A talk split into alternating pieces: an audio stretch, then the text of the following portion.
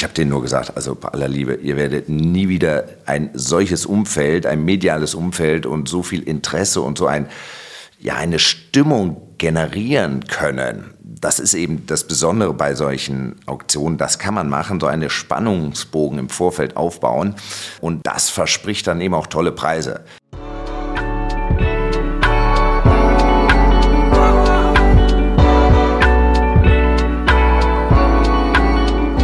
Was mit Kunst? Ein Podcast von und mit Johann König. Heute zu Gast der Auktionator und Kunsthändler Markus Eisenbeiß. Markus leitet das Auktionshaus Van Hamm, das er von seiner Mutter übernommen hat, und die Van Hamm Art Estates, wo er sich um Künstlernachlässe kümmert. Wie das beides miteinander funktioniert und wie er die Zukunft des Kunstmarktes sieht, hört ihr jetzt im Podcast. Lieber Markus, schön, dass du da bist. Ja, Johann, freue mich, dass ich bei dir sein darf. Erzähl, Van Hamm ist ein Auktionshaus für Kunst und alle möglichen anderen äh, Wertgegenstände oder nur Kunst? Ja, also da darf ich vielleicht ein bisschen ausholen. Ich selber mh, leite das Haus jetzt seit boah, gut 25 Jahren, habe das 1996 übernommen von meiner Mutter. Äh, meine Mutter geborene Carola van Ham, daher kommt auch der Name van Ham. Kunstauktionen, ja, meine Mutter hat das Haus in den späten 50er Jahren, 59 gegründet, als erste Auktionatorin.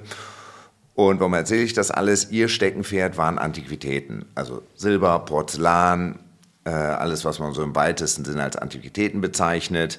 Das war eben ein großes Steckenpferd bei uns im Haus. Sie hatte damals noch einen Partner, der sich um die Malerei gekümmert hat. Malerei hieß damals bei uns schwerpunktmäßig 19. Jahrhundert, natürlich auch alte Meister. Ja, das war dann aber nicht mehr so mein Thema und habe dann doch zugesehen, als ich das Haus übernommen habe, dass wir so ein bisschen die Schwerpunkte verändern. Natürlich auch meinen Interessen folgend liegt jetzt ganz klar der Schwerpunkt bildende Kunst, 20., 21. Jahrhundert, das ist der große Schwerpunkt. Aber wir verstehen uns trotzdem da, äh, die, Genera die Tradition aufrechtzuerhalten und irgendwo gehört auch das Thema Antiquitäten nach wie vor zu unserer DNA, wie ich immer sage. Alte Meister sind auch noch ein wichtiges Thema, das 19. Jahrhundert. Uhren macht ihr aber auch, ne? Uhren, wir machen eine äh, eigene Uhrenauktion und äh, Schmuck genauso. Da können wir auf jeden Fall sagen, da sind wir das führende Auktionshaus in Deutschland. Also wir sind schon relativ breit aufgestellt, aber Schwerpunkt ganz klar moderne zeitgenössische Kunst. Und interessant, dann hat deine Mutter, das ist ja eine totale äh, männerdominierte Branche gewesen oder eigentlich immer noch, oder? Ja, ich glaube, mittlerweile sind die Frauen in der Mehrheit bei uns in der Branche. Bei den Versteigerern kippt es auch gerade so. Wir hatten Cheyenne Westphal hier zu Gast von Philips und äh, letzte Montag lief äh, Michaela Neumeister de Püri, auch, auch Auktionatorin gewesen. Aber erzähl mal, im Köln der 50er hat sie das gegründet, oder was? Ja, 59. Also Wahnsinn. damals wirklich Männerdomäne und ich glaube, sie haben ihr äh, nicht viel Chancen eingeräumt, aber meine Mutter hat sich durchgesetzt. Ich bin ihr wahnsinnig dankbar, dass sie durchgehalten hat, denn sie war 70, als sie dann aufgehört hat. Ich hatte das Glück oder Pech der späten Geburt. Ähm, immerhin habe ich mit 26 angefangen, habe mich schon rangehalten. Ähm, aber da haben wir eigentlich einen wunderbaren Generationswechsel hinbekommen. Eine Sache, für die ihr sehr äh, viel Aufmerksamkeit bekommen habt oder mehrere Auktionen waren, sage ich mal, Insolvenzverkäufe. Also den Verkauf vom äh, Helge Achenbach und auch den Verkauf von Thomas Michael Rusche, Michael Schulz, dem Kunsthändler, der auch in, in, in Konkurs gegangen ist, glaube ich. Auktionata hatten wir auch noch. Das war natürlich eine äh, gewisse Ironie, dass da so ein Startup, das im Internet äh, den Auktionsmarkt revolutionieren wollte, dann am Ende doch ganz klassisch von uns abgewickelt wurde. Was ganz interessant ist, vielleicht können wir da kurz drauf eingehen. Auktionata war ein Online-Auktionshaus, äh, was aber Live-Auktionen gemacht hat, weil das ist vielleicht wichtig zu erzählen. Äh, es gibt eine andere Form der rechtsverbindlichen, ähm, des rechtsverbindlichen Kaufs in der Auktion als bei einem normalen Online-Transaktion. Genau, also bei einer klassischen Auktion, der große Unterschied ist einfach das Thema Rückgaberecht. Äh, diese sogenannten rein Online-Only-Auktionen äh, unterliegen jetzt ist juristisch Fernabgabegesetz. Das ist das gleiche, als würde ich bei Amazon was kaufen, da habe ich 14 Tage Rückgaberecht.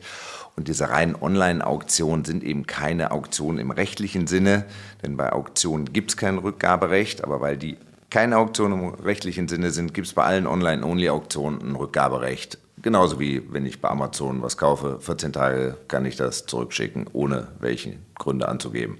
Und bei einem Auktionator oder einer Auktionatorin was zu kaufen, ist auch eine, das ist ja eine, ähnlich wie bei einem Notar, eine andere äh, Rechtsverbindlichkeit, weil es gibt doch auch irgendwie so Sonderregeln, dass die, das ging hier durch die Presse bei, ich weiß nicht mehr, was das war, das war irgendein Kunstwerk bei Griesebach, was in einem Museum mal geklaut wurde.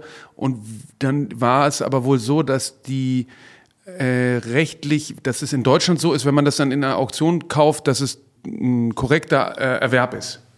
Genau, also um es gen äh, genauer zu formulieren, bei einer sogenannten öffentlichen Auktion, eine öffentliche Auktion definiert sich ganz einfach dadurch, dass der Versteigerer öffentlich bestellt und vereidigt ist, erfolgt mit dem Zuschlag ein definitiver Eigentumsübergang. Und das gilt sogar an gestohlenen Dingen, wenn das natürlich nicht im Vorfeld bekannt war. Also wenn der Auktionator nicht gutgläubig versteigert, äh, ist das natürlich alles ausgehebelt.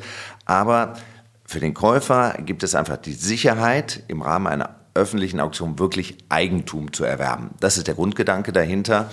Ähm, und das ist so auch ein ganz wesentliches Merkmal von einer klassischen Auktion, die dann eben eine öffentliche ist, eben von einem öffentlich bestellten vereinigten Auktionator durchgeführt wird. Und bei Auktionator war es so, dass die, ähm, wenn ich das richtig mitbekommen habe, genügend Material gebraucht haben und um das für ihre ständigen Auktionen vorhalten zu können, haben die wahnsinnig viel selber gekauft mit ähm, Start-up finanziertem Geld, um die ganze Zeit ein Angebot vorhalten zu können, weil das ist, glaube ich, das Schwierigste beim, bei der Auktion ist die Akquise. Ja, genau. Und da äh, merkt man, das ist als Startup eben nicht so einfach.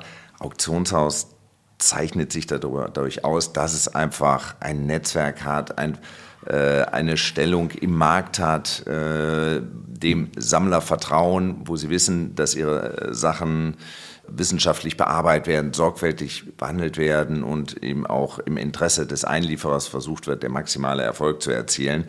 Ähm, das kann ein Startup auf die Schnelle nicht leisten, denn wie gesagt, uns werden die Sachen alle in Kommission gegeben. Wir kaufen nichts an, es ist alles Kommissionsware.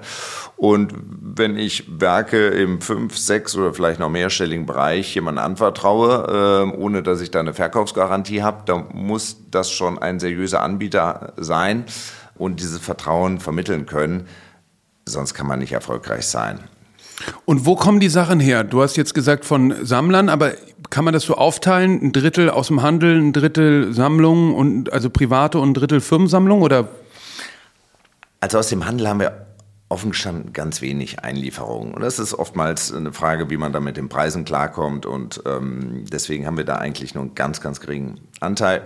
Klassisch bekommen wir die Sachen über Nachlässe. Also äh, es ist ja üblicherweise so, dass die Erbengemeinschaft ist auch schon 60 oder 60 plus. Die warten jetzt nicht drauf, äh, die Wände mit den äh, Bildern äh, der Eltern äh, zu schmücken oder den alten Holländer äh, aufzuhängen oder den großen Dielenschrank aufzustellen. Nein, üblicherweise ist es ja so, dass bei einer Erbschaft die Erbengemeinschaft an ein paar wenigen Stücken nur Interesse haben, wo es persönlichen Bezug gibt, weil man als Kind da immer davor stand, die tolle Geschichte vom Opa gehört hat, was auch immer.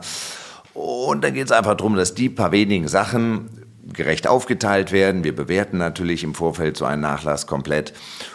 Und für die meisten Dinge gibt es dann innerhalb der Familie kein Interesse, keine Verwertung und dann ist eben der klassische Fall, dann wird das Auktionshaus eben auch mit der Vermarktung beauftragt. Also das ist so der größte Teil, wo die Sachen herkommen. Was sich bei uns mittlerweile so als neuer Schwerpunkt etabliert hat, sind Firmensammlungen. Firmensammlungen, also ich spreche jetzt nicht von Insolvenzen. Firmensammlungen ist ein großes Thema geworden, denn wir hören ja immer wieder, Firmen fusionieren, Firmen ziehen um. Kunst ist meistens an einen Ort gebunden, an ein Gebäude gebunden. Die Zeiten von Einzelbüros sind vorbei, Workspaces werden gebildet, äh, da gibt es schlichterdings kaum noch Wände und üblicherweise wandert dann erstmal die Kunst in den Keller, bis man dann merkt, im Keller wird die Kunst auch nicht besser und verliert vielleicht sogar noch an Wert oder nimmt Schaden. Und das ist auch so ein Thema, wo wir Firmen begleiten und sagen, Mensch, äh, hier muss eine neue Struktur rein. Wir gucken, was sind wenige interessante Werke, die man jetzt in dem neuen Kontext platzieren kann. Und der Rest wird sinnvollerweise vermarktet. Mhm, ähm, mhm. denn im Keller werden die Sachen, wie gesagt, nicht besser. Oder wenn zwei Firmen fusionieren, kommen zwei Sammlungen zusammen, ähm, die haben nicht das richtige Profil. Und man muss ja auch klar sagen, eine Firmensammlung ist ja was anderes als eine Museumssammlung. Also eine Firma hat nicht den Auftrag, etwas zu bewahren und zu erforschen, sondern eine Firmensammlung muss ein Unternehmen repräsentieren. Und ein, ein, eine Firma will sich heute in der Regel modern, zeitgemäß äh, präsentieren und nach außen darstellen. Da passen keine Gemälde aus dem 19. Jahrhundert mit einem schweren Stuckrahmen mehr rein. Ja, ähm, ja. Also das sind natürlich auch Gründe, warum darüber verkauft wird. Ja, und was du angesprochen hast, dieses Thema Insolvenzen, gerade diese Namen, die du genannt hast, das waren schon Rieseninsolvenzen mit zwei, drei bis zu 4.000 Werken wir haben den Vorteil, wir haben einfach auch diese Infrastruktur. Also 4000 Werke zu vermarkten, das hat auch was mit Logistik zu tun. Das hat nicht nur was mit Kompetenz äh, in Sachen Kunst und Vermarktung zu tun, sondern das sind auch große logistische Herausforderungen. Und wir haben das Glück, dass wir über äh, große, ein großes Kunstdepot verfügen mit einer umfangreichen Infrastruktur wo wir das alles wunderbar bearbeiten und vermarkten können. Weil, ähm, wenn man jetzt äh, dieses äh, Achenbach-Beispiel zum Beispiel nimmt, der, der Markt als solcher kann ja nur eine gewisse Anzahl, ähm, sag ich mal, an Werken von einem Künstler, einer Künstlerin auf einmal so verdauen. Ne? Ähm, und wenn ihr da jetzt, zum Beispiel denke ich da an diese ganzen äh, Affen von Jörg Imdorf, ne? Wie, wie viel Verantwortung hat man als Auktionator auch für ähm, so eine Marktstabilität? Also die nehmen wir ganz klar an. Jetzt muss man aber stark differenzieren. Also wir haben in dieser Auktion von Helge Achenbach, also mit dem Stock von Helge Achenbach, haben wir 70 Bronzen angeboten von, äh, von Jörg Immendorf. 70 Bronzeaffen, das war dieses gemeinsame Projekt, was Achenbach mit Immendorf entwickelt hat im Vorfeld haben uns alle für verrückt erklärt und genau was du sagst, Mensch, ihr macht den Markt kaputt. Ich würde da normalerweise nicht widersprechen, aber dann, da muss man die Situation auch von der ganzen Öffentlichkeitsarbeit äh, beurteilen. Und gerade diese großen, nennen wir sie mal wie im Englischen Single-Owner-Sales, ähm, mit denen kann man sehr, sehr viel öffentliches Interesse generieren. Gerade Helge Achenbach hat, wenn der Name gefallen ist, äh, gab es sofort immer ein riesen Medienecho. Ähm, und da hatte ich schon das Gefühl, Mensch, diese Affen, die haben was Faszinierendes und die kommen beim Publikum wahnsinnig gut an. Und ich erinnere mich noch genau, boah, wir hatten im Hintergrund gab es viele Rechtsstreitigkeiten um die Eigentumsverhältnisse, wem gehören welche Affen und wie groß und sonst was.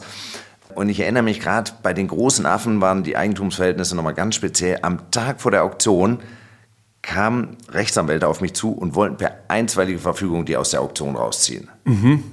Gedacht, Von irgendwelchen äh, Gläubigern, äh, die bei Nee, die, also da gab es Investoren dahinter, ähm, die daran beteiligt waren. Und ich dachte, das kann nicht wahr sein, weil wir haben natürlich gespürt, so einen Tag vor der Auktion, da weißt du, wo, wo, wo das Interesse ist. Und wir wussten genau, also diese Affen sind so mit das Highlight.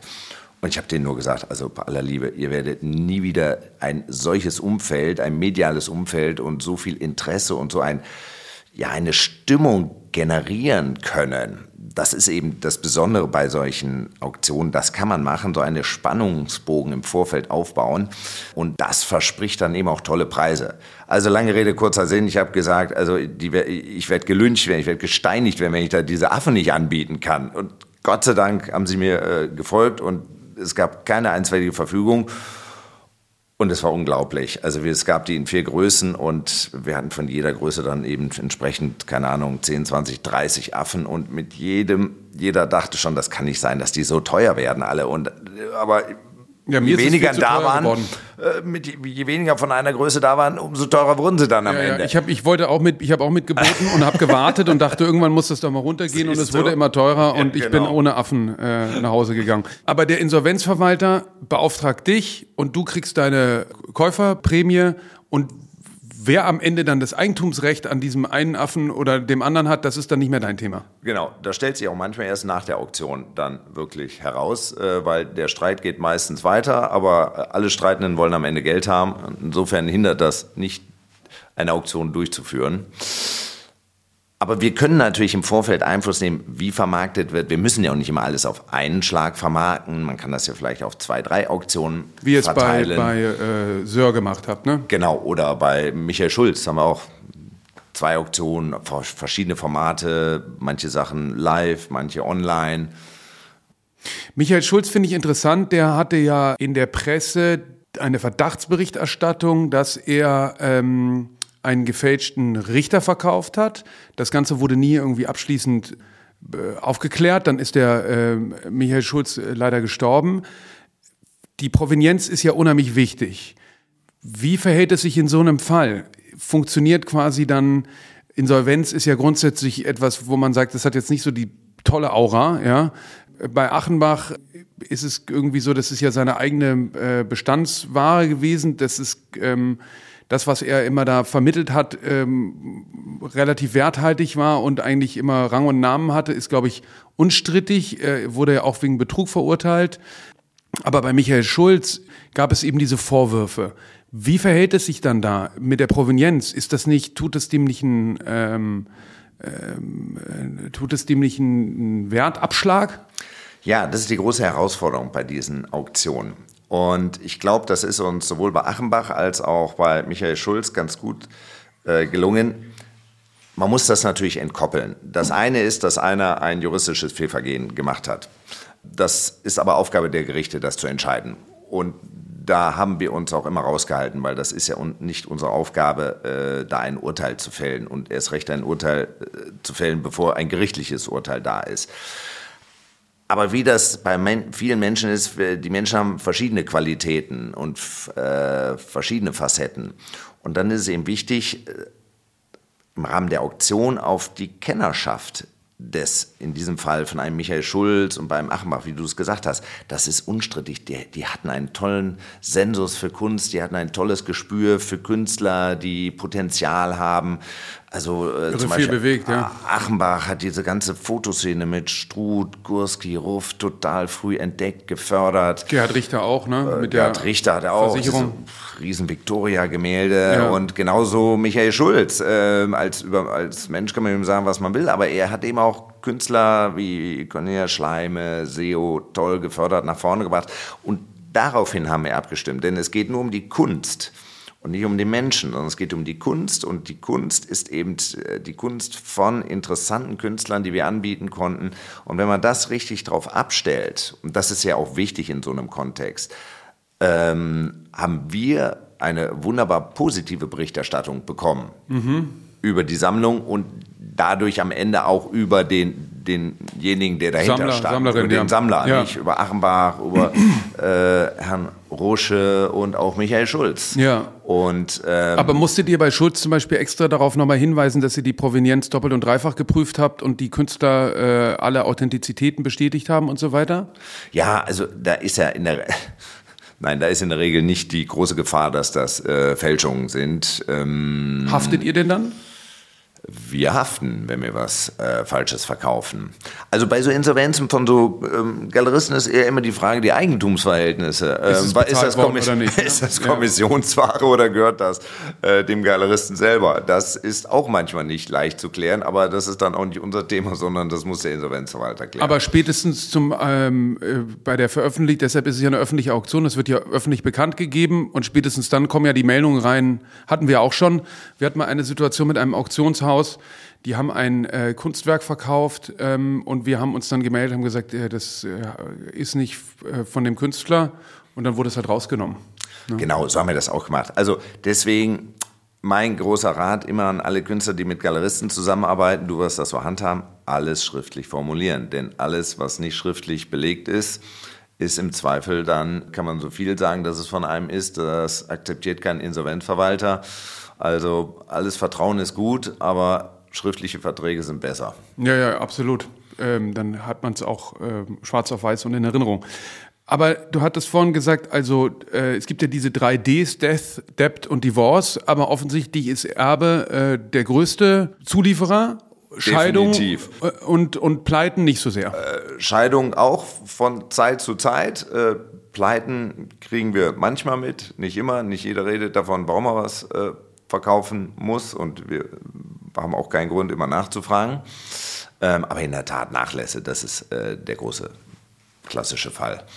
Nachlässe ist ja auch etwas, was äh, dich sehr oder euer Unternehmen sehr äh, einzigartig macht. Ihr habt eine Abteilung gegründet, die sich um Nachlässe kümmert, aber nicht in dem Sinne Firmennachlässe oder ähm, äh, Familienkunstsammlungsnachlässe, sondern Künstlerinnen und Künstlernachlässe, die dann nicht versteigert werden, sondern die ihr archiviert, konserviert und über unterschiedliche Vertriebswege vermarktet. Wie ist es äh, dazu gekommen?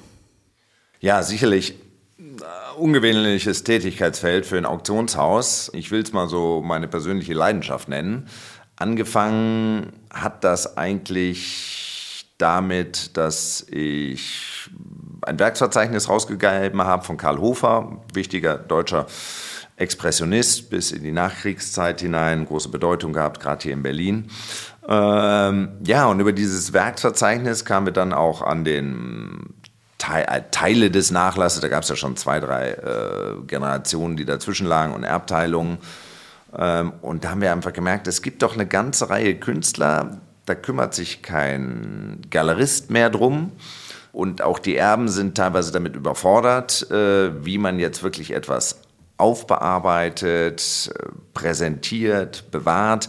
Und letzten Endes, also wir nennen das bei uns Van Ham Art Estate, unser Ziel ist es einfach, den Künstler als Künstler am Leben zu erhalten. Denn viele Künstler erleben es äh, schon äh, zu eigenen Lebzeiten ihren Abstieg. Denn ich sage mal, der klassische Museumsdirektor, der äh, Kunstkritiker hört mit 65 auf. Der Künstler, der ja seine Buddies so in der gleichen Generation hat, arbeitet aber noch bis 70, 80. Picasso mit über 90 hat er noch ein irres Spätwerk äh, gemacht. Ähm, aber wenn man eben nicht Picasso ist, dann brechen einem so die, die Buddies weg. Und dann merken die selber, wie sie in Vergessenheit geraten, weil sie es auch nicht mehr schaffen, dann an jüngere Generationen anzuknüpfen.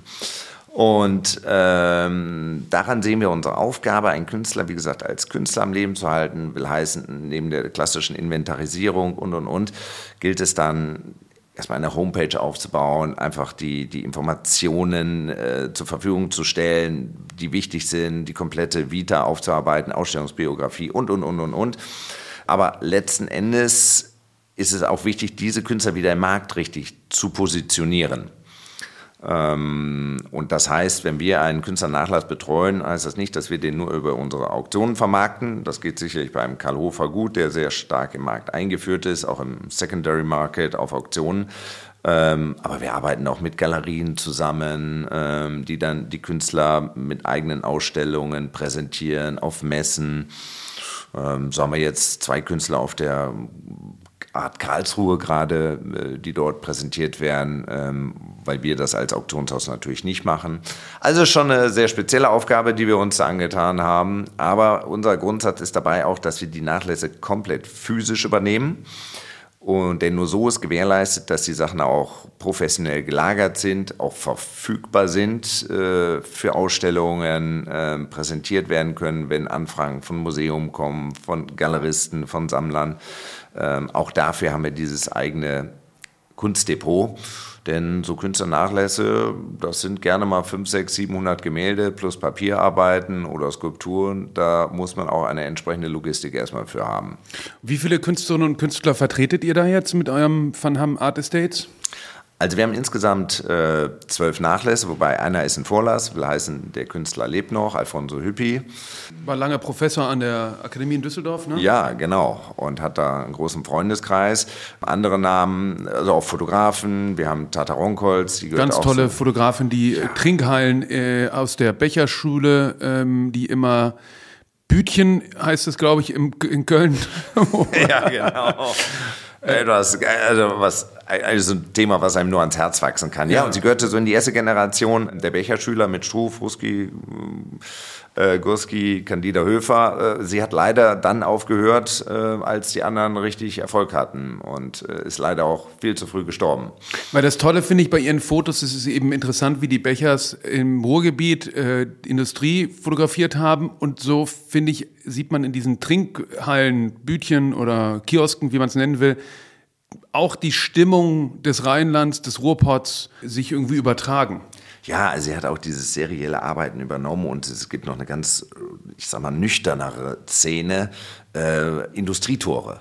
Eigentlich war das ganz nüchternes, herbes Thema, aber auch äh, hat denen eine Ästhetik entlockt und aber mit einer ganz klaren Systematik aufgearbeitet, dieses Thema. Also wirklich sehr faszinierend. Ja. Und wie kommen die zu euch? Wenden die sich an euch? Seid ihr aktiv auf der Suche? Ja, beides würde ich sagen. Es kommen natürlich wahnsinnig viele Anfragen auf uns zu, weil es gibt viel zu viele Künstlernachlässe, aber man muss auch ganz klar sagen, äh, auch wir müssen da sehr stark auswählen. Ähm, denn eins steht fest, wenn ein Künstler zu Lebzeiten oder in seiner besten Schaffensphase nicht erfolgreich war, dann ist das posthum auch äh, sehr, sehr unwahrscheinlich, dass man einen da noch äh, ganz nach vorne bringen kann. Nein, man kann nur versuchen, einer, der, ich sag mal wirklich in der Liga war, dass er auf der, ne, einer Documenta war oder auf einer Biennale war, auf solche Erfolge zurückschauen äh, kann, da wieder dran anzuknüpfen und auch dass es internationale Verflechtungen gab. Auch das ist heutzutage wahnsinnig wichtig. Also der Kunstmarkt ist einfach viel zu professionell, dass da heutzutage noch ein Künstler durchs Raster fällt. Ähm, und deswegen ist die Wahrscheinlichkeit, dass man einen Posthum äh, entdeckt, äh, eigentlich nicht gegeben. Und wenn, Ausnahmen bestätigen die Regel.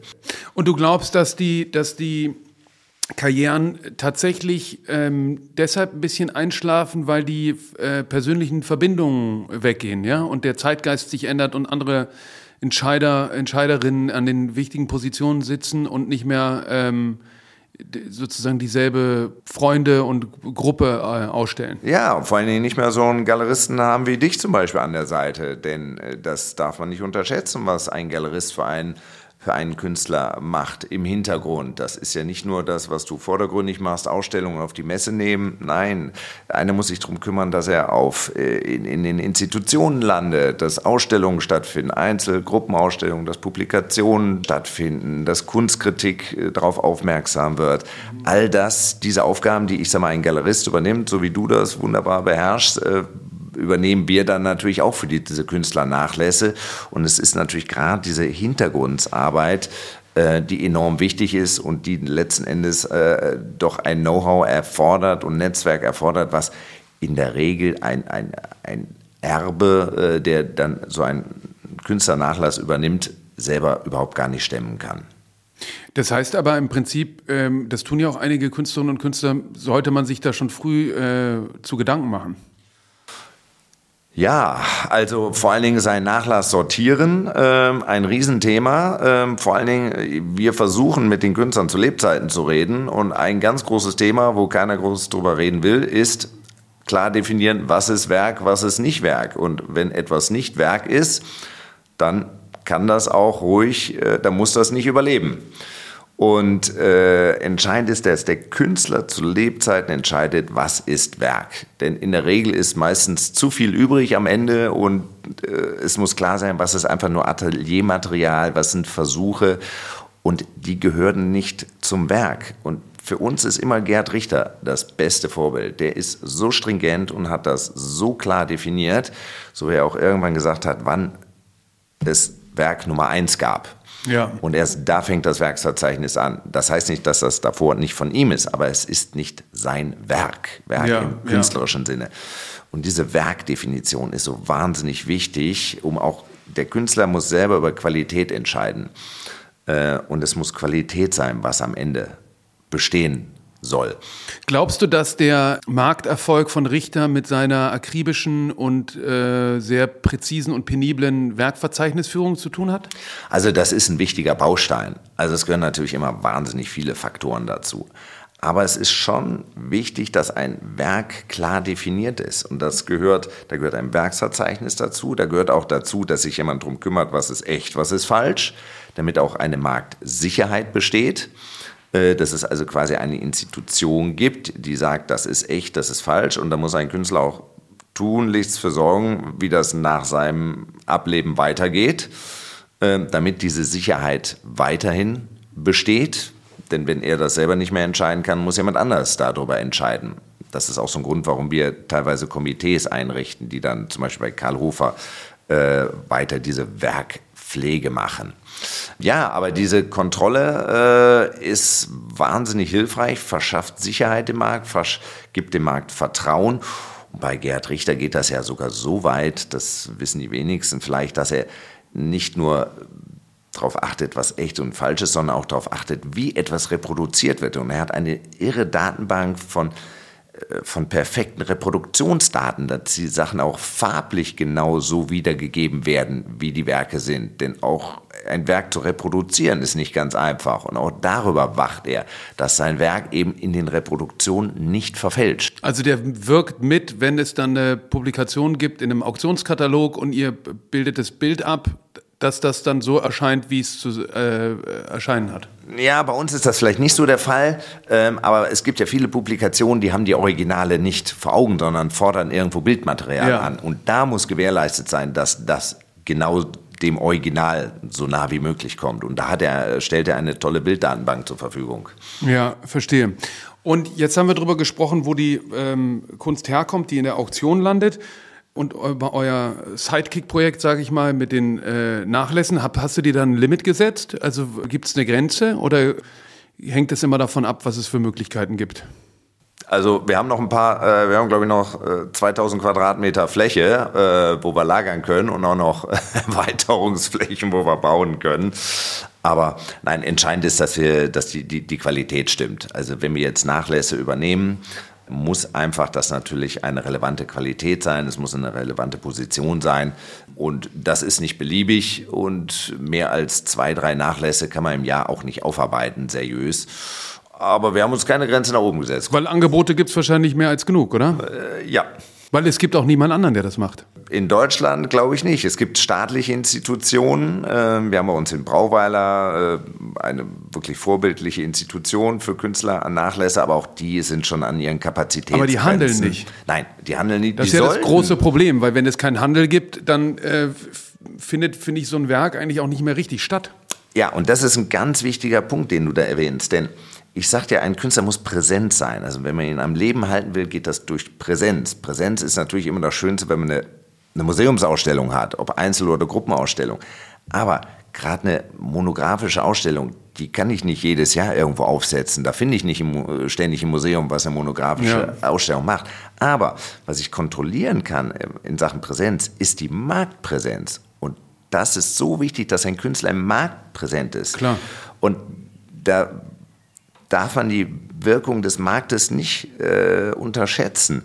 Das Markt heißt, das können Messen sein, das können Galerieausstellungen Auktionen. sein, das sind Auktionen und die kann man steuern und darüber kann man einen Künstler permanent präsent halten und damit am Ende auch lebendig und äh, sichtbar halten. Klar, weil das ist ja interessant, äh, wenn wir jetzt über den äh, Verkauf sprechen, also wie die Sachen zu euch kommen, wer, wer sie kauft, weil ist es ja oft so, jemand trennt sich von einem Werk und auf, aus welchen Gründen auch immer und dann kauft es, wenn es erfolgreich läuft, ähm, ja jemand, der darin etwas sieht, was der andere vielleicht nicht mehr sieht. Ja, also dass man, äh, auch wenn jetzt mal äh, Marktpreise äh, unter den Primärmarktpreisen sind, und es findet sich ein Käufer oder eine Käuferin dann ja auch deswegen, weil sie dem mehr zuspricht als jemand anders vielleicht.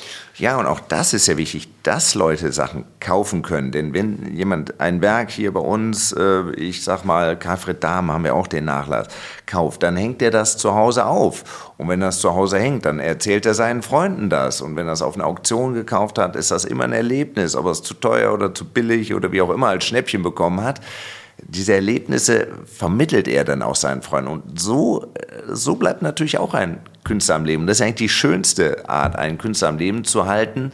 Und es ähm, landet in irgendeinem Kontext, ne? Äh, also genau. Und immer dieser Ruf, das muss alles ins Museum. Nein, es muss auch in die privaten Sammlungen, denn das hat eine ganz andere Verbindlichkeit und Nähe schafft das zu demjenigen, der es gekauft hat, aber auch der steckt Freunde an vielleicht mit seiner Leidenschaft für den einzelnen Künstler. Und dann kommt der Nächste, der dann vielleicht eine Arbeit kauft von ihm. Naja gut, es ist ja auch so, dass es dadurch oft ins Museum kommt, weil die Museen, ähm, die Tate zum Beispiel, äh, das waren Zuckerunternehmen, die, glaube ich, irgendwie koloniale Zuckerimporte gemacht haben und dann hatten eine Firmensammlung und die ist dann in diesen Tate Galleries aufgegangen, wenn ich das richtig erinnere.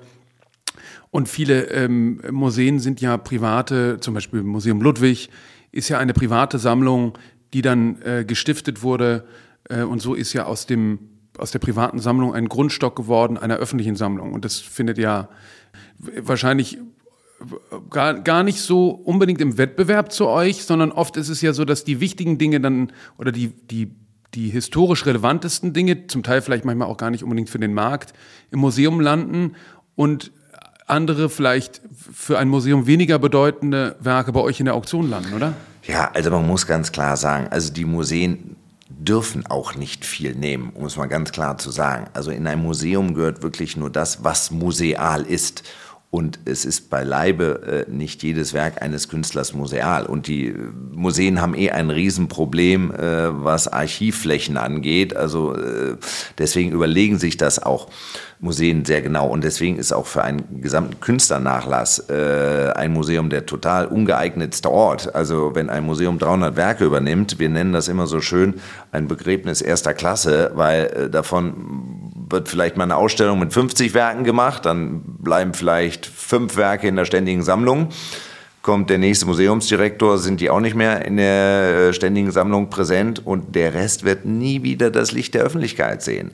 Also deswegen ist der Markt da viel geeignet dafür und ins Museum kann wirklich nur das kommen, was die besten Stücke eines Künstlers sind. Das Museum muss den Maßstab immer, die, die, den obersten Maßstab vertreten. Und der Rest gehört nicht ins Museum. Und den Rest will auch mittlerweile kein Museumsdirektor mehr haben. Ja, so, jetzt nochmal zu denen, die die Kunst kaufen. Ist die Aufteilung genauso? Firmensammlung, ähm, private Sammlungen und äh, na, Insolvenz natürlich nicht. Naja, also der Großteil sind einfach private Sammler. Und äh, eins darf man auch nicht vergessen, natürlich der Handel. Äh, genau, der verkauft zwar nicht so viel, aber der kauft viel. Der kauft gerne, nicht? Also, weil natürlich Auktionen haben ein großes Angebot und ähm, oft niedrige Preise. Äh, genau, attraktive, attraktive Preise und ähm, es ist ja, wir handeln ja schließlich mit Unikaten, die sind nicht beliebig äh, reproduzierbar und ähm, man kauft sie da, wo sie sind. Äh, das ist ja auch das Charmante in unserer Branche. Im Verkaufen sind wir uns ja gar keine Konkurrenten, weil äh, wenn der eine den Künstler in Grün haben will und den hat nur der eine in Grün, ich sage das jetzt mal sehr platt, dann kauft man ihn da, wo er angeboten wird. Und der Anbieter selber ist dann etwas sekundär. Ob das ein Auktionshaus ist, eine Galerie, wenn der Preis stimmt und das ein seriöser Anbieter ist, ähm, ist das gar nicht so entscheidend. Und das ist ja auch der Reiz, muss man sagen, für uns in diesem Kunsthandel, ähm, dass dadurch eben dieser Handel so schnell so international wird. Und mhm. wenn wir sagen, wir verkaufen am Privat, verkaufen wir wirklich äh, weltweit. Äh, immer natürlich da, wo auch das Interesse, die kulturelle Verbundenheit ist.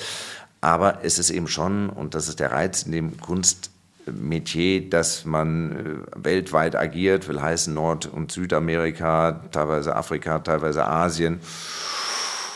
Ostblock im Moment nicht mehr so viel, mhm, ähm, mhm. aber daran sieht man, Kunst ist eben ein weltweites Thema, was die Menschen weltweit begeistert. Und wie ähm, ist der Markt, sag ich mal, es gibt ja in, in, in Deutschland euch, ähm, Van Hamm, Ketterer, Lempertz, Griesebach, also eine ganze Reihe an Auktionshäusern. Jetzt ist Sotheby's als einer der großen internationalen ähm, Marktteilnehmer auch noch nach Köln gekommen. Ähm, wie persönlich gebunden, regional, international ist der Auktionsmarkt? Also da muss man eben auch unterscheiden. Was das Verkaufen angeht, wie ich eben sagte, äh, ist der einfach per se international, wenn man äh, das mit gewisser Professionalität betreibt. Das ist ja auch das Schöne am Internet, ein wahnsinnig demokratisches Medium. Äh, jeder kann seine Homepage so schön gestalten, wie er will und dann sehen die auch alle gleichwertig aus und äh, der Bildschirm wird nicht größer und nicht kleiner, ob ich die Seite mir von Sotheby's anschaue oder unsere Seite oder wem auch immer. Ähm, sicherlich, wenn man jetzt von der Einliefererseite das Ganze betrachtet, haben wir natürlich eher den Fokus auf Deutschland, vielleicht die Nachbarstaaten, ähm, weil wir da einfach dann die Nähe zu den Kunden haben, das Vertrauen genießen der Kunden und sie vor Ort natürlich beraten können und sie uns vielleicht auch schon seit äh, ein, zwei Generationen begleiten. Ähm, also auf der Seite ist ganz klar, dass er äh, national ausgerichtet. Mhm. Ihr habt eine interessante Partnerschaft gestartet mit äh, Karl und Faber, einem Auktionshaus in München. Was ist der Hintergrund, mit einem, sage ich mal, direkten Konkurrenten zusammenzuarbeiten? Weil ihr werbt ja um dieselben Kunden und um dieselben Käufer wie Einlieferer. Richtig, wir sehen uns als Marketingpartnerschaft. Wir hatten gerade gestern wieder eine gemeinsame Veranstaltung, will heißen, auf dieser Einliefererseite gibt es ganz klar diese Wettbewerbssituation. Aber wie ich sagte, eben auf der Verkaufsseite nicht. Und wir bewerben gegenseitig unsere Kataloge. Und äh, denn das, was wir haben, hat Karl und Faber nicht im Programm, um umgekehrt. Und letztendlich kommt es unseren Einlieferern zugute, dass wir über Karl und Faber auch noch stärker und intensiver Kunden, Kunstliebhaber, Sammler im Süddeutschen, Österreich, Schweiz hat er natürlich einen etwas stärkeren Fokus als wir, dass wir die darüber erreichen, weil wir verschicken unsere Kataloge gegenseitig. Äh, und das Gleiche gilt natürlich für, für das Haus Karl und Faber mit Rupert Keim, meinem Kollegen, ähm, dass er nicht so stark verankert ist im Rheinland, wo wir ja eine starke Sammlerschaft haben und natürlich auch äh, starke Präsenz in den Benelux-Ländern haben.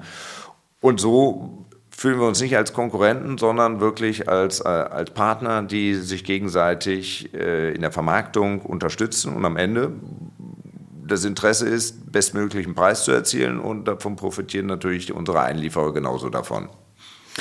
Was ist denn dein äh, Ausblick zum Schluss vielleicht nochmal auf den Kunstmarkt? Äh, ich fand es sehr interessant, wie du es analysiert hast mit den äh, aktiven Künstlerinnen und Künstler, die irgendwann in ein gewisses Alter kommen und nicht mehr ähm, so quasi verbunden sind und die, die, weil alles sucht ja ständig nach was Neuem, ja, auch jeder, wie du sagst, kommt ein neuer ähm, äh, Museumsdirektor, Museumsdirektorin und ähm, da muss natürlich erstmal alles umstrukturiert werden und die alten Helden ähm, äh, sind heute andere.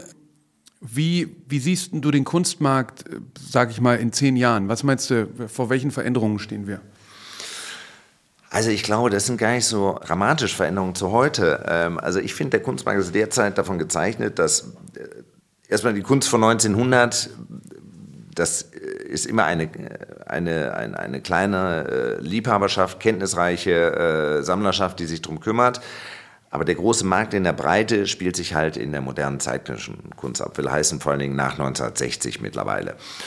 Und da sehe ich zwei Tendenzen. Das eine, dass man gern auf das zurückschaut, was man äh, in der Zeit, wo man vielleicht zwischen 15 und 25 war, am intensivsten erlebt hat. Denn das ist ja die Zeit, wo man die stärksten Eindrücke gewinnt und vielleicht sich begeistert für Künstler, aber in dem Moment natürlich nicht leisten kann. So, und leisten kann ich sie mir vielleicht, wenn ich 40, 50 oder keine Ahnung, von mir aus auch 60 bin. Und dann kaufen die Leute das, was sie in ihrer Jugend begeistert hat. Ich sage mhm. das genauso, warum sind denn die Porsches aus den 80er Jahren so teuer? Ähm, ja. Macht keinen Sinn eigentlich, äh, rein logisch. Aber das ist diese Begeisterung, die einfach, diese Emotionalität, diese Verbundenheit. So, also wir werden immer sehen, dass diese Künstler der letzten, sagen wir mal, 20, 40, 50 Jahre immer wieder neu getragen werden. Und das andere ist natürlich, dass wir auch immer versuchen, das ist vielleicht auch ein bisschen spekulativ natürlich getrieben, äh, wer ist der neue Star, nicht wem bringt der Johann hier neu raus und wer ist dann der Gerhard Richter von morgen. Mhm, mh. ähm, das, also das wird grundsätzlich ein bestehender Trend sein, nach jungen neuen Talenten zu gucken. Nur was wir gerade bei der zeitgenössischen Kunst, äh, der, der, aktuellen Kunst sehen werden, und aber das haben wir ja jetzt auch schon, die können wahnsinnig schnell hochkommen, getrieben durch die sozialen Medien, durch was auch immer, aber die können dann auch wieder schnell fallen. Betrachte ich den Markt der aktuellen Kunst an sich, wird der sehr stark und stabil bleiben. Nur der einzelne Künstler, der unterliegt halt wahnsinnigen Schwankungen. Und die Ausschläge, wie und die Geschwindigkeit, wie es rauf und runter geht, äh, hat in der letzten Zeit immer mehr zugenommen, dank sozialer Medien. Und das wird sicherlich nicht nachlassen. Und du glaubst, die Sachen äh, verschwinden so schnell, wie sie auftauchen? Nee, das heißt ja nicht, dass sie verschwinden. Die haben da dann ja auch oftmals äh, ein Revival dann wieder. Mhm. Für mich ist immer so ein typisches Beispiel Jonathan Mese, nicht? Was ist der vor 15, 20 Jahren durch die Decke gegangen? CFA hat den wunderbar groß, groß gemacht. Da gab es irgendwann so einen Knick und jetzt, dann ist es an der Zeit, den im richtigen Moment wieder zu entdecken. Mhm. Ja, wobei ich das oft finde, dass viele da einen falschen Blick drauf haben, weil Jonathan Mese zum Beispiel findet konstant, ähm, ich hatte jetzt zum Beispiel hier auf das Bild geboten bei der Konkurrenz in Köln von der Ingwild Götz, da war ein großes, schönes Mesebild. Und es ist dann natürlich im Verhältnis zu dem, wie mal die Preise in der Galerie waren, relativ günstig, wenn man so will, aber läuft ja trotzdem stabil äh, im äh, fünfstelligen Bereich und das aber en masse. Und das ist natürlich im Gesamtvolumen auch erstmal, ähm, äh, sobald jemand eine etablierte Position ist, verkauft sie sich immer. Die Frage ist nur zu welchem Preis. Aber es gibt natürlich viele Künstlerinnen und Künstler, die sind gar nicht handelbar. Ne? Ja, da gibt's vielfältige Gründe. Äh, über Qualität zu sprechen ist immer ein bisschen schwierig, äh, vor allen Dingen hier ohne äh, Bild dabei. Ja. Aber es gibt ja schon so irgendwie so einen Konsens, was am Ende Qualität ist. Also zumindest dann im Laufe der Zeit kristallisiert sich das ja schon raus. Also Qualität muss da sein. Ähm, Na gut, Qualität lässt sich schon ein bisschen objektivieren. Ja, wenn, ja. wenn es eine äh, museale Anerkennung gibt, ähm, ist die zumindest ein bisschen objektivierbar. Ne? Ja, ja, also es gibt schon Kriterien, äh, muss man sagen. Die äh, ergeben sich aber manchmal natürlich erst im Laufe der Zeit. Aber ähm, gibt es Grenzen, wo ihr sagt, das verkauft ihr nicht?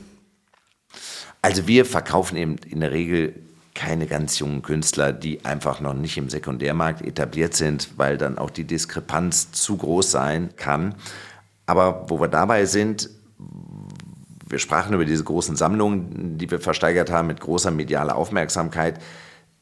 In diesem Kontext ist eigentlich wirklich der beste Markteinstieg für junge Künstler. Und wir hatten sowohl bei Achenbach äh, als auch bei Michael Schulz, als auch bei Rusche, hatten wir ganze Reihe Künstler, die noch nie auf dem Sekundärmarkt waren. Und das ist eigentlich die beste Gelegenheit, denn so viel mediale Aufmerksamkeit bekommen sie sonst in keinem anderen Kontext. Und äh, egal, natürlich, wenn die Preise vielleicht auch mal unter den eigentlichen Erwartungen waren, aber es gab auch tolle Überraschungen. Ähm, irgendwann ist der Zeitpunkt da oder muss der Zeitpunkt da sein, dass ein Künstler im Sekundärmarkt auch besteht. Denn ansonsten ist es auch uninteressant, einen Künstler zu kaufen, wenn ich weiß, der hat kein zweites, keine zweite Chance. Also dann bin ich auch nicht bereit, vielleicht eine hohe Summe zu investieren, wenn ich weiß, oh, damit ist ja sonst nichts mehr anzufangen. Es sei denn, man ist so emotional ja, berührt. Ja, ab irgendwelchen Preisgrenzen äh, lässt die Emotionalität dann äh, vielleicht nicht nach, aber dann kommen noch andere Faktoren dazu. Das ist zumindest auch oft mein Rat, dass man das dann nochmal überprüft und ob, dass man dann sehenden Auges beurteilen kann, ob es einem so wichtig ist, dass man bereit ist, das in diesem Marktumfeld, sage ich mal, zu bezahlen. Und sag nochmal, das kann man aber natürlich nicht beeinflussen, weil ähm, entweder man ist in dieser äh, Firmensammlung oder Single-Owner-Sale-Sammlung äh, oder nicht, ne? Nee, das nicht. Ich sag nur, wenn, dann ist das aber eine ideale Gelegenheit. aber ja. da kann man sich nicht reinarbeiten dann kurzfristig. Was steht da äh, als nächstes bei euch an?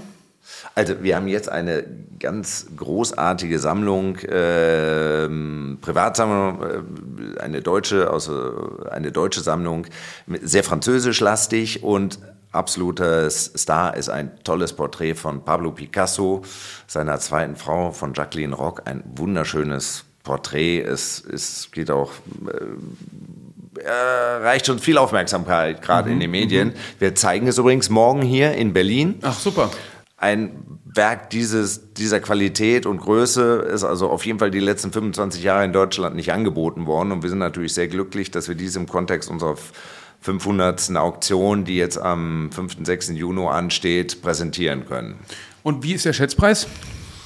Wir haben es in Anführungsstrichen moderat auf anderthalb bis zwei Millionen, zweieinhalb Millionen geschätzt. Und das ist das Ziel, niedrig rangehen, äh, damit viele äh, bieten? Das ist wie immer die Strategie eines Auktionators. Und schwierig, dem Einlieferern zu vermitteln? Äh, das auf jeden Fall. Der trägt ganz klar ein äh, Risiko mit. Aber äh, das Entscheidende bei einer Auktion ist immer wirklich, dass man möglichst viele begeistert, viele motiviert mitzumachen.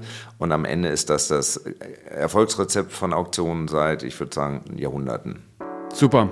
Ich bin gespannt. Picasso schaue ich mir an. Äh, vielen Dank, Markus, und äh, viel Erfolg für die 500. Auktion. Ja, Johann, vielen Dank und dass ich hier bei dir sein durfte.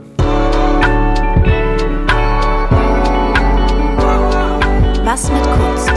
Ein Podcast von und mit Johann König.